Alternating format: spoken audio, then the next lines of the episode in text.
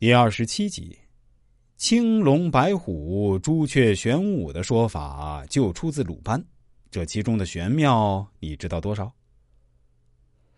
日常生活中稍微了解国学文化的人都知道，青龙、白虎、朱雀、玄武的说法，尤其是朱雀和玄武，更是渗透到建筑和生活中。比如在故宫或者古代长安城。我们就可以见有朱雀门、玄武门之说，到底是怎么回事？《易经》中有记载：苍龙、白虎、朱雀、玄武，天之四灵，以正四方。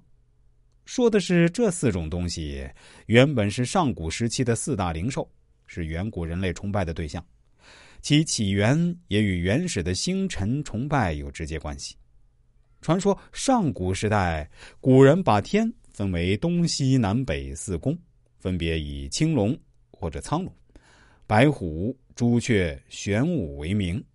实际上是把天空分为四部，以每部分中的七个主要星宿连成线，于是形成了二十八星宿之说。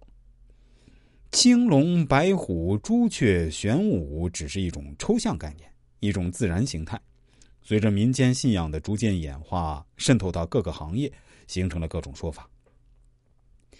据道教典籍记载，青龙名叫孟章，即道教孟章神君。淮南子记载，天神贵者莫贵于青龙，所以青龙地位尊贵，是四象之首。青龙属性为木，是代表东方，是仁德之神。白虎呢，名叫坚冰。道教号坚冰神君，因为属性为金，所以是白色，是代表西方秋天的神灵。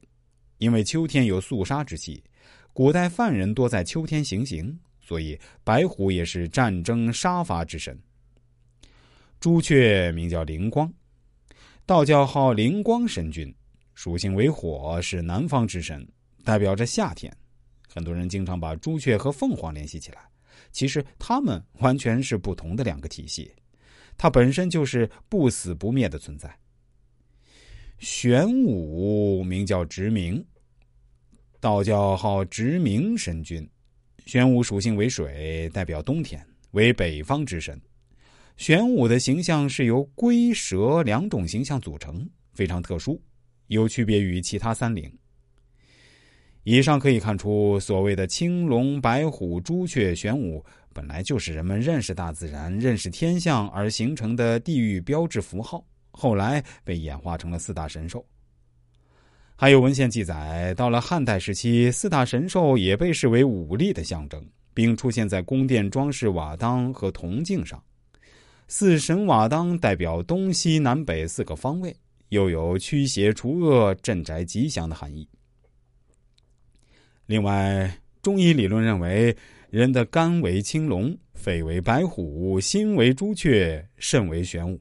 可见，四大神兽并非是方位守护神或者神兽那么简单，还是我们中国传统文化的一种本源象征，运用非常广泛。